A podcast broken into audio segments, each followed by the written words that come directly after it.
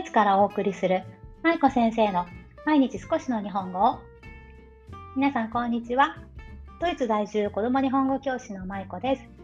この番組は現役日本語教師で元小学校教諭である私舞子が海外で日本語子育てをされる親御さんに向けて毎日少しの日本語をテーマにお送りする音声配信です。さあ 今日は12月16日木曜日ですね。はい、木曜日ということで、今日は、えー、質問回答編をさせていただきたいと思います。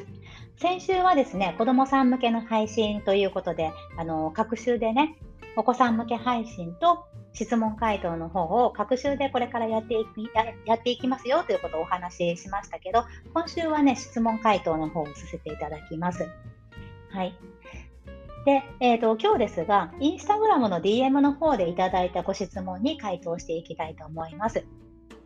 こちらはフランス在住のフランスにお住まいのお母さんからいただいたものです。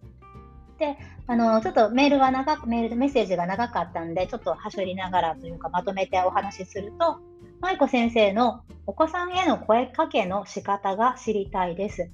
普段とても上手に、上手に子育てをされているように感じているので、具体的にどのようなことに気をつけているかなどアドバイスがあれば教えてくださいという内容でした。つまり、まあ、お子さんに声かけの仕方で多分この方は悩んでいらっしゃるのかな。はい、ということで、私が普段どういうふうに子供に声かけをしているのか、声かけをするときに気をつけていることということで、今日は3つにまとめたので、それをお話ししていきたいと思います。はい、皆さんもお子さんへの声かけって悩まれたことありますか？こんなことに気をつけたらいいんじゃないかなとか、あと、うん、今のこの声かけで合っているのかなとか、子育てをしていると多分こういう悩みってどこかで出てきますよね。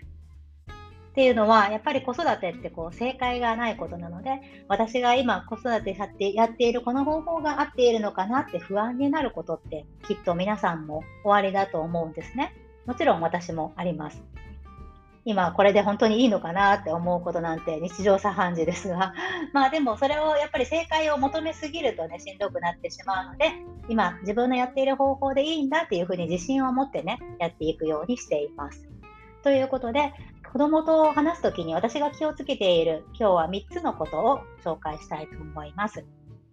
まずその3つをお話しすると、1つ目は早口にならないこと早口にならないこと。そして2つ目は、口をしっかり開けるということ。口をしっかり開ける。そして3つ目は、言葉の難易度、難しさを気にしすぎないということです。はい。この3つについてね、詳しくお話ししていきたいと思います。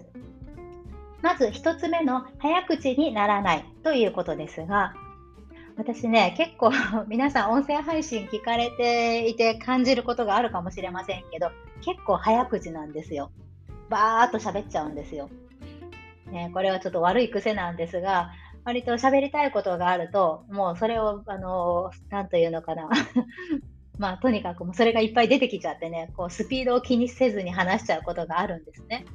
なので、今この音声配信をさせていただいているのって私にとってはすごくいいトレーニングになってるんですが、子供に話しかけるときもね、これすごく大事だなと思って常に心がけていることなんですね。というのは、大人ってやっぱり子供よりも語彙力も多いですし、話すことに慣れているので、大人の話すペースっていうのは、子供が話すペースよりももっともっと速いわけですよね。ただ、大人がその自分の話すペースをそのまま子供に教えてしまうと、教えるというかね、話しかけ、それで話しかけてしまうと、小さいお子さんだとね、ついていけないということがどうしてもあります。特に私、日本語トイロというオンラインの日本語教室をさせていただいているんですが、そのオンラインのレッスンの時にもね、私がついつい早口になってしまった時っていうのは、やっぱりお子さんの表情がポカーンと しているんですね。あ、先生何言ってるんだろうっていう、この、こういう感じですよね。なので、そういう表情を見て、あ、今のはちょっと早かったかなっていうふうに私も気づくことがあります。なので、子供に話しかけるときっていうのは、できるだけ話しかけるペースを子供に合わせてあげる。ね、大人が普段早口で喋るような喋り方って話すんじゃなくって子供が理解できているかどうかを確認しながら話すということを意識しています。ただ注意点としては私これあの今話しているのはねゆっくり話しなさいっていうことではないんですよ。ね、っていうのは、まあ、子供にゆっくり話しかけてあげることもちろんこれもいいと思うんですけどゆっくりっていう意味じゃなくて自然と話をすること、ね、自然と話しかけることであんまり子供が何て言うのかなゆっくりゆっくりの言葉に慣れすぎないようにっていうのも私ちょっと気をつけるようにしているんですね。まあ、分からない言葉をゆっくりリピートしてあげるっていうのも別にいいと思うんですけど、あんまり親御さんが常にこうゆっくりゆっくり話話しかけるっていうだけでもね、良くないのかなと思っているので、まあ、できるだけ自然な会話の流れっていうのをね、子供に伝えたいなと思って話しています。はい。ね、なので、早口になりすぎないこと、ちょっとこう、間を置いたりとか、言葉一つ一つを丁寧に発音したりとかね、そういうことを心がけて子供に話しかけています。はい、これが1つ目の早口にならないということです。さあ、2つ目ですが、2つ目は口をしっかり開けるということです。皆さん、普段話すときって口をしっかり開けられていますか？私はあんまりね、これもね、ちょっと苦手なんですけど、口をしっかり開けて話すということがなかなかできていないなと感じることがあります。学校の先生なのにって思われるかもしれしれませんけどね、結構ね、私、自分が口を開けてしっかり喋れてないなと思うことがよくあるので、できるだけ意識的に口をしっかり開けるようにしています。これはどうして子供にとっていいかというと、大人の正しい口の動きとか、あと正しい音っていうのを習得させるためには、これはすごく必要なことになってくるんですね。まあ、こちらはあの言語聴覚士の先生なんかの領域なので私はもちろんこれ専門分野ではないんですけどそれでも口の動きをしっかり見せることで子どもがあこういうふうに発音するんだとかあこんなふうな音があるんだっていうことを学ぶきっかけになると思います。なので、特にうちの息子はせん、えーと、この前、いつ、の回だったか忘れたんですけど、あの言語聴覚士の、ね、スピーチセラピーに通い始めましたというタイトルで音声配信させていただいたことがあると思うんですけど、その回の時にもね、あのお話ししましたけど、言語聴覚士の先生もやっぱり声を、声というか、発話をするときに、しっかりと口を大きく開けて、ね、発話しましょうということをね、おっしゃっていました。で、息子がそういうふうに口をしっかり動かすだけじゃなくって、息子に話しかける私たち、私とか夫とか親もしっかり口を開けて見せてあげてくださいねっていうことを言われたんですね。なので、この口をしっかり開けて話すということは私とても大切にしています。はい。これが2つ目です。さあ、続いて3つ目です。3つ目は言葉の難易度、難しさを気にしすぎないという点です。皆さんはこれどうですか？意識されていますか？お子さんに話しかけるとき、声かけをするときに、ああ、この言葉ちょっと難しいから、うん、まだ理解できないだろうなと思って使うのをやめたりとか、あとは少し優しい言葉に言い換えてあげたりとか、そういったことはされていますか？で、私は実はこれはしていません。はい。で大人がどうしてかというと大人が難しいって思っている言葉っていうのは意外と子供はあまり気にしていなかったりするんですね。私たちの、あの英語学習、ね、中学校とか高校で英語を学んだと思うんですけどその時にもね、あのいろんな単語がバーッと出てきましたよね。でもその単語で例えばなんだろううんと行くっていう単語 Go っていう単語ありますよね。あの Go が難易度が高いとか低いとか、ね、難しいとか優しいとかって皆さん意識されましたか？されてないですよね。なのでこういうふうに子供にとってもその単語がいちいち難しいか難しくないかっていうことはあんまり気にしていないんですね。なので、それはやっぱり大人がそういった難しい言葉を知っているからこそ意識してしまうものであって、子供は特にそういったことを気にしていないので、まあ、大人の判断、大人の判断基準でこの単語は難しすぎるだろうなっていうことは私はしていません。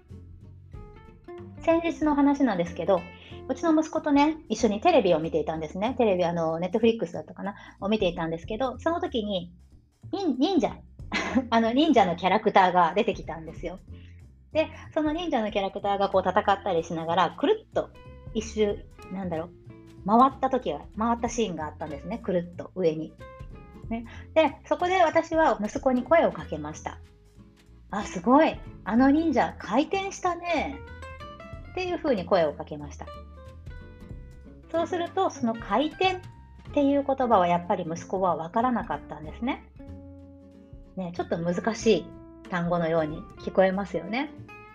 くるっと回ったねっていう言葉だったら多分理解できたと思うんですけど、私はあえてそれは気にせずに、回転したねっていう風に自分が普段使う言葉遣いを息子にそのまま伝えました。で、そうするとどうなったかというと、息子は、え、回転？何それ？っていう風な感じでね、反応をしました。まあ当たり前ですよね。わからない言葉なのでね。でもそこでまた話が広がって、あ、回転っていうのはね、くるっと回るっていう意味なんだよっていうふうに私は教えたんですね。そうすることで語彙もどんどんどんどん増えていきますし、息子はくるっと回転、あ、くるっと回転じゃない、くるっと回ったっていう言葉と回転したっていう言葉、どちらもの使い分けがこれからできるようになってくるかなと思うんです。なので、まあ、大人がこれは難しすぎるだろうなって判断するんじゃなくって、ぜひぜひ子供さんにもね、その難しい難しくない関係なく、どんどんたくさんの言葉をね、あの、聞かせてあげてほしいなと思います。はい。ということで、今日は、子供と話すときに気をつけている3つのことというテーマでご相談いただいた内容にお答えさせていただきました。1つ目は、早口にならないこと。皆さん、私の音声配信早かったら教えてください。はい。で、2つ目は、口をしっかり開けるということ。そして最後3つ目は、言葉の難易度を気にしすぎないということでした。はい。ということでね、なかなか子供への声かけもね、悩んだりすることもあるかと思うんですけど、まあ、自然にね、皆さんが一番表現しやすい方法とか、使いやすい言葉とか、そういった言葉で表現してあげることで、子供もどんどんどんどん皆さんの言葉を吸収していくので、まあ、あんまり意識をしすぎずね、まあ、気楽にというか、あの、肩の力を抜いてね、たくさん声かけをしてあげたらいいんじゃないかなと思います。はい。ということで今日はここまでです。舞子先生の毎日少しの日本語を引き続き一緒に頑張っていきましょう。ほなまたね。